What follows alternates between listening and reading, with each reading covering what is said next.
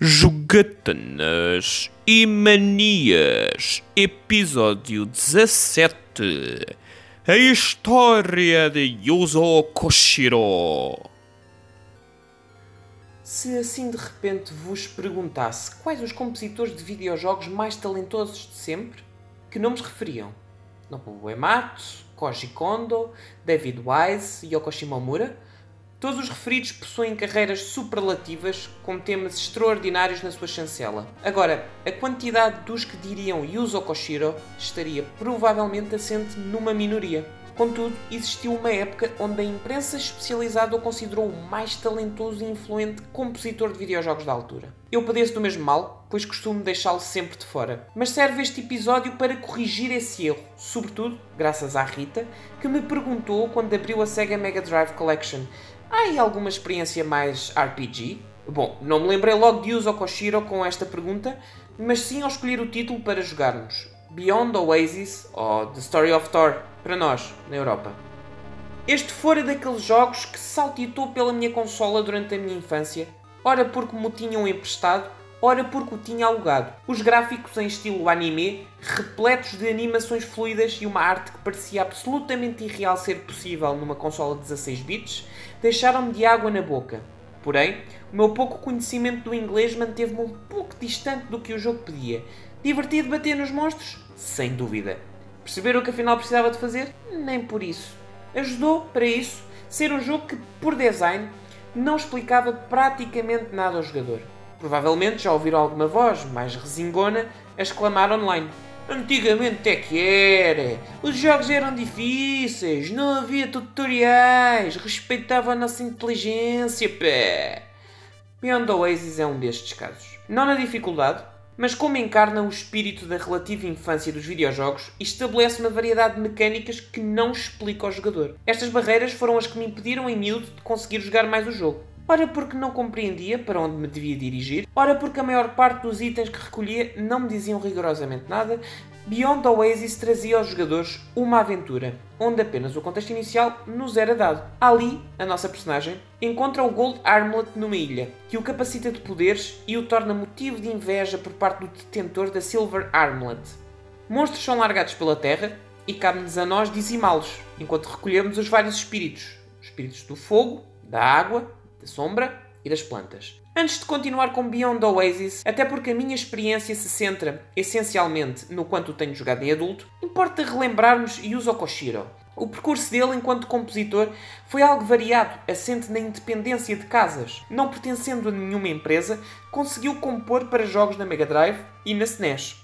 No seu repertório fazem parte as bandas sonoras de Revenge of the Shinobi, da saga Streets of Rage ou Actraiser. Para além disso, ainda esteve envolvido na composição para Shenmue, Etrian Odyssey e, claro, Beyond Oasis. Assim de repente, poderão dizer-me: sim, simpático currículo, mas não é nada de extraordinário.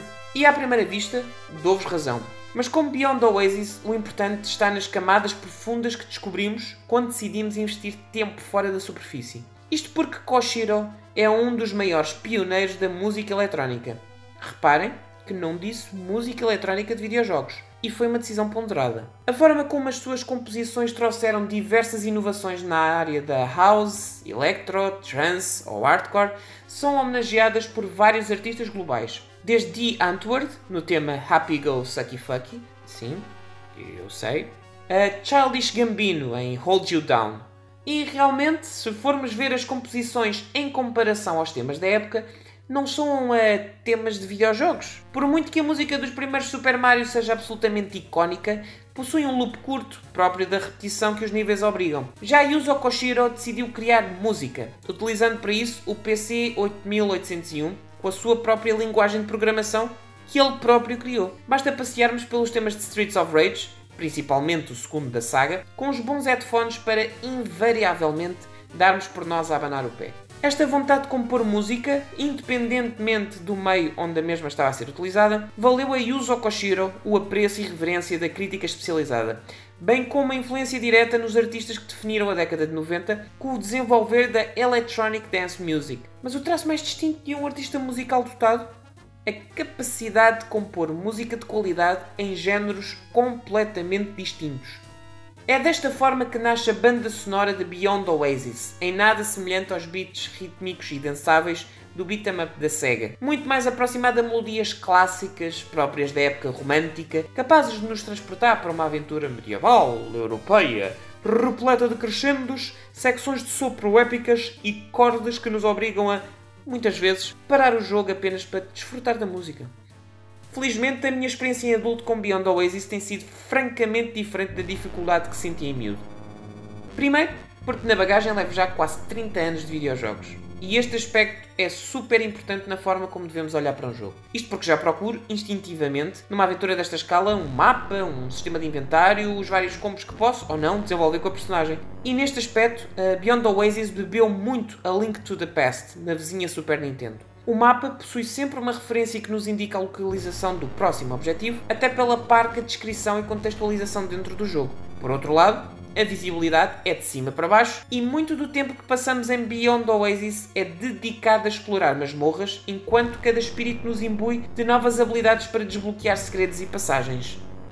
Mas as semelhanças terminam aqui. E é importante fazer um mini parênteses. É que Beyond Oasis fora criado pela Ancient, empresa fundada pela família Koshiro, que para além de Yuzo, possui Ayano, a sua irmã, enquanto designer gráfica e de personagens. Antes deste, desenvolveram a versão Master System do primeiro Sonic e.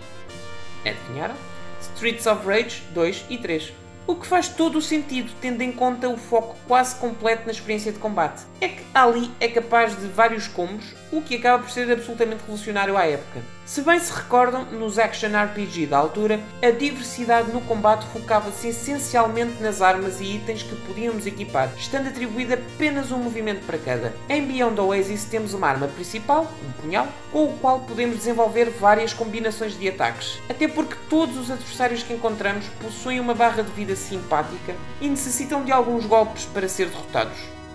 Para além disso, encontramos diversas armas, desde espadas a bestas e bombas, que nos permitem incorporar diversos tipos de combate e ainda combos diferentes. A estratégia encaixa aqui neste ponto porque estas armas possuem utilizações limitadas, esgotando-se ao fim de X vezes. E lembram-se dos espíritos, da bocado? Pois que não servem apenas para os quebra-cabeças. Cada um, quando chamado a atuar, traz consigo diferentes técnicas de combate que acrescentam uma maior profundidade à jogabilidade. Curiosamente, a única informação que Beyond Oasis partilha connosco, visto que, de cada vez que descobrimos um espírito novo, ensinam-nos os seus movimentos e botões. E depois é utilizado também nos quebra-cabeças. Por exemplo, o espírito de fogo consegue desbloquear obstáculos com gelo, já o espírito de água consegue apagar fogo. A história é bastante simples porque é quase inexistente. Vamos de ponto em ponto, desbloqueamos espíritos, perseguimos o detentor da Silver Armlet até ao confronto final. A Rita, que tem jogado comigo, gosta deste processo mais simples, até porque não traz quase compromisso nenhum, é um prático plug and play num universo de fantasia repleto de quebra-cabeças. Já eu gosto mais de narrativas suculentas, mas estou a divertir-me com os diversos segredos e dinâmica de combate que Beyond Oasis oferece. Porque se olharmos para Beyond Oasis sem grande atenção, acaba por acontecer o mesmo que ocorre a quem olha assim para a carreira de Yuzo Koshiro Parece um jogo de aventuras com bons gráficos, mas completamente básico. Porém, um olhar mais atento e, no caso do jogo, mais esforçado, revela uma componente de jogabilidade bastante profunda para a época, ideias bastante refrescantes para o género e segredos escondidos em momentos Eureka! Experimentem descobrir como deixar cair itens do vosso inventário e ver o que é que acontece quando lançam a vossa bola de luz contra eles. O espólio musical de Yuzo Koshiro sofre do mesmo mal é muitas vezes deixado para trás quando confrontado com outros nomes mais populares. Não nos enganemos, porém, o seu impacto em artistas da nossa geração atual, num dos géneros musicais mais populares de sempre, e também na composição musical de videojogos, garante-lhe um lugar destacado no Monte Olimpo.